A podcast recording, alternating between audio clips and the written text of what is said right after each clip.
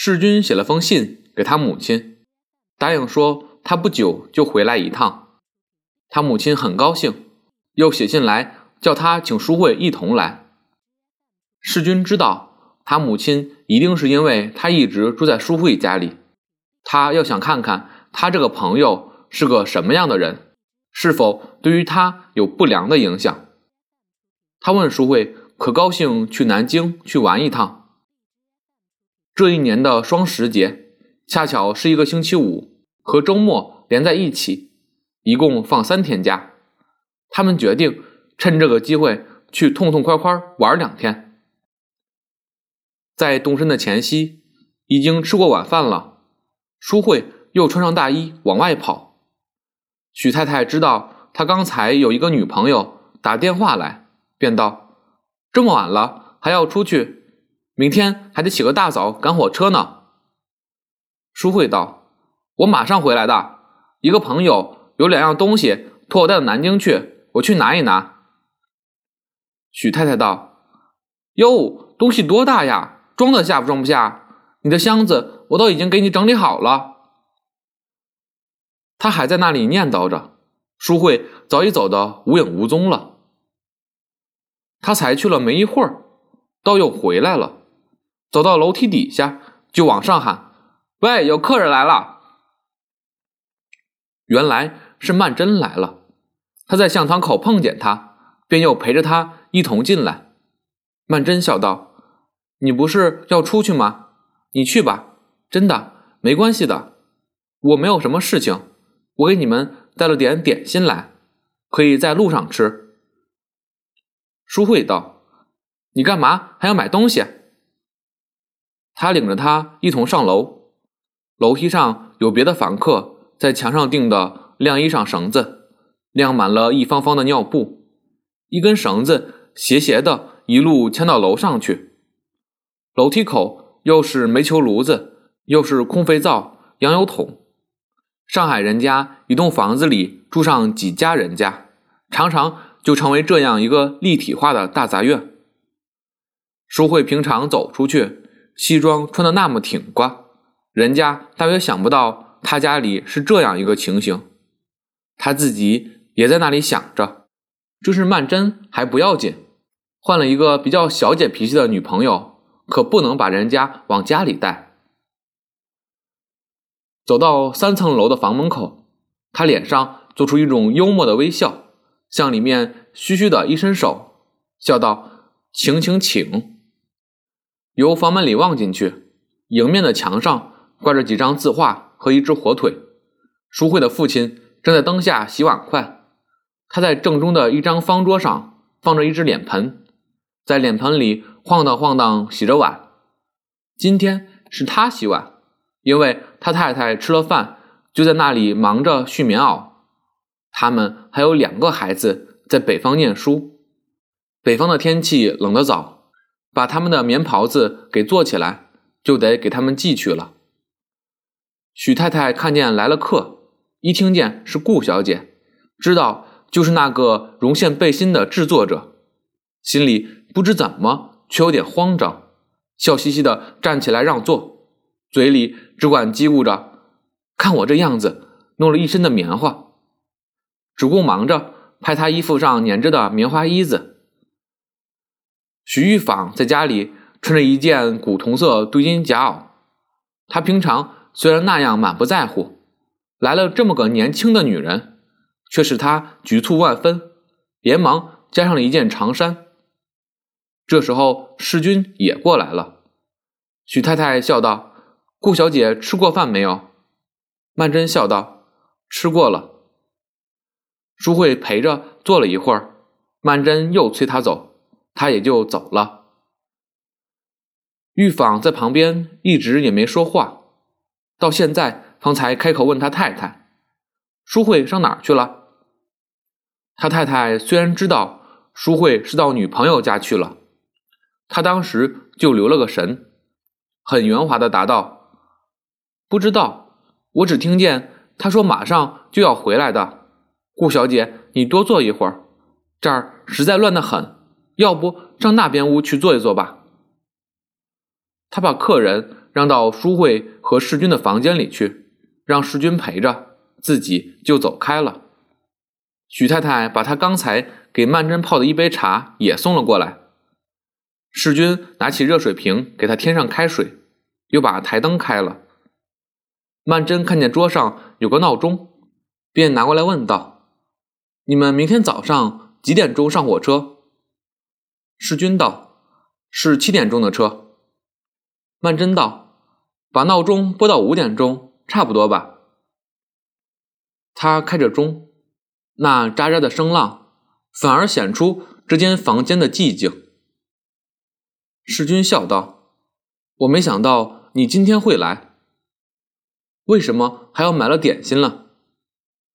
曼桢笑道：“咦，你不是说早上害怕许伯母天不亮起来给你们煮稀饭，你觉得不过意？我想明天你们上火车更要早了，你一定不肯麻烦人家。”结果一定是饿着肚子上车站，所以我带点吃的来。他说这个话不能让许太太他们听见，声音自然很低。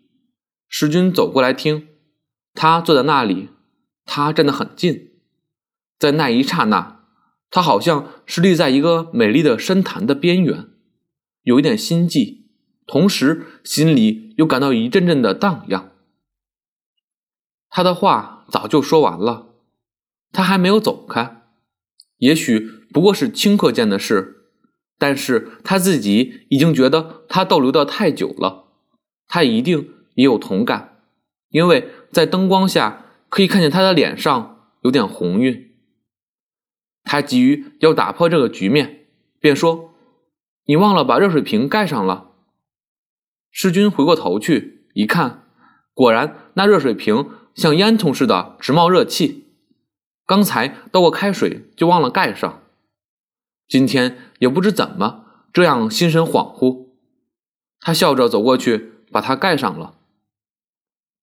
曼桢道：“你的箱子理好了没有？”世君笑道：“我也不带多少东西。”他有一只皮箱放在床上，曼桢走过去，扶起箱子盖来看看。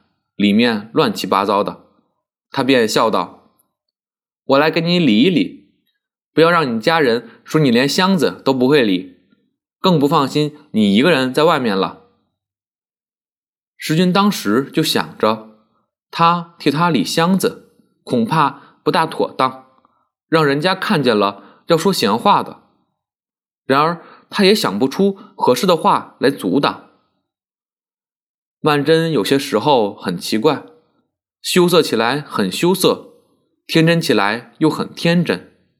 然而，他并不是一个一味天真的人，也并不是一个怕羞的人。他这种矛盾的地方实在是很费解。曼桢见他呆呆的半天不说话，便道：“你在那里想什么？”世君笑了一笑，道：“哦。”他回答不出来，看见他正在那里折叠一件衬衫，便随口说道：“等我回来的时候，我那件背心大概可以打好了吧？”曼桢笑道：“你礼拜一准可以回来吗？”世君笑道：“礼拜一一定回来，没有什么必要的事情，我不想请假。”曼桢道。你这么些时候没回去过，你家里人一定要留你多住几天的。世君笑道：“不会的。”那箱子盖忽然自动的扣下来，正着在曼桢手臂上，才扶起来没有一会儿，又扣下来。世君便去替他扶着箱子盖他坐在旁边，看着他的衬衫、领带和袜子，一样一样经过他的手。他有一种异样的感觉。许太太装了两碟子糖果送了来，笑道：“顾小姐吃糖。”哟，你替世君理箱子呀？世君注意到许太太已经换上了一件干净衣服，脸上好像还扑了点粉，那样子仿佛是预备到这儿来陪着客人谈谈似的。然而他结果并没有坐下来，敷衍了两句，就又走了。曼桢道：“你的雨衣不带去？”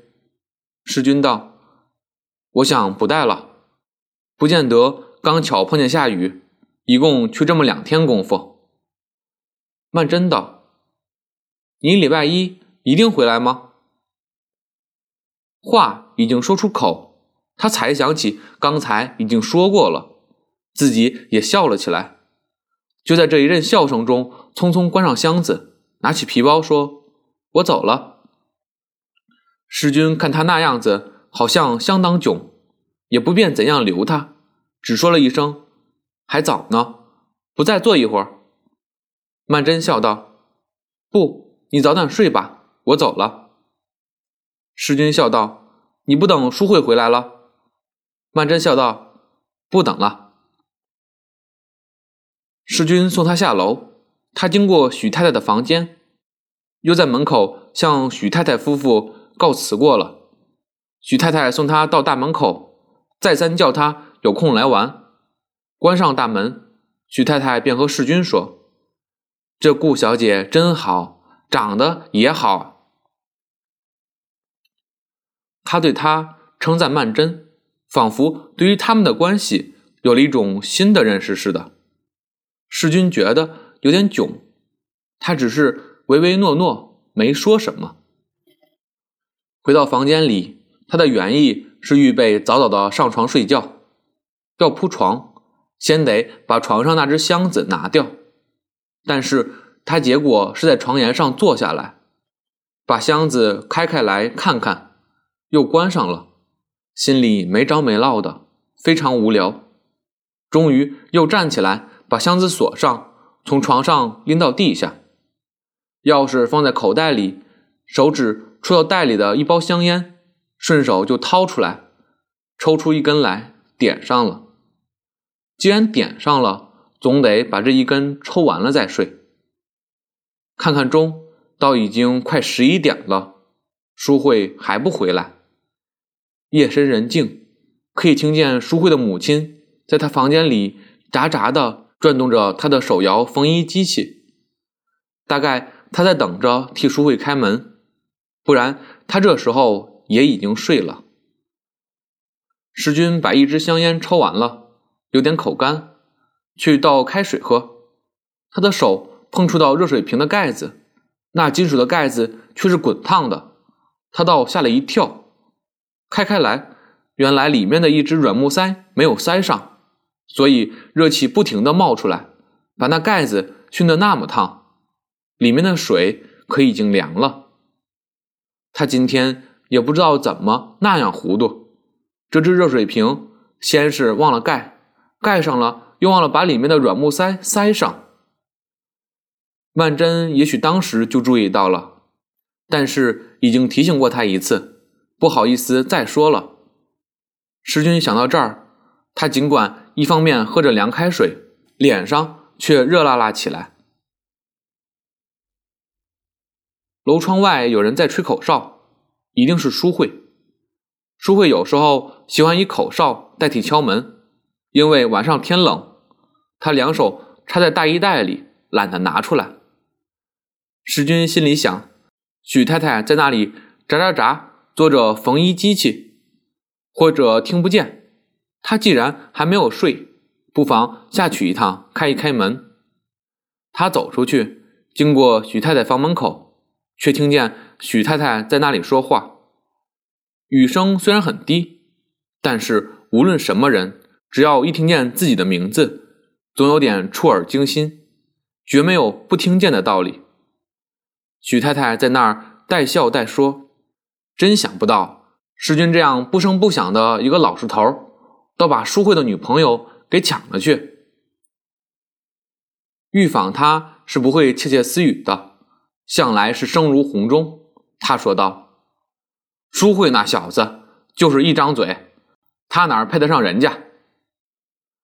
这位老先生和曼桢不过匆匆一面，对他的印象倒非常之好。这倒没有什么，但是他对自己的儿子评价过低，却使他太太感到不快。他没有接口，喳喳喳，又做起缝衣机器来了。世君就借着这机器的声响作为掩护，三级楼梯一跨，跑回自己房里来。许太太刚才说的话，他到现在才回过味儿来。许太太完全曲解了他们三个人之间的关系。然而，他听到他的话，除了觉得一百个不对劲儿之外，紊乱的心绪却还夹杂着一些喜悦，所以心里也说不上来。是一种什么滋味儿？淑慧还在楼窗外吹着口哨，并且砰砰砰敲着门了。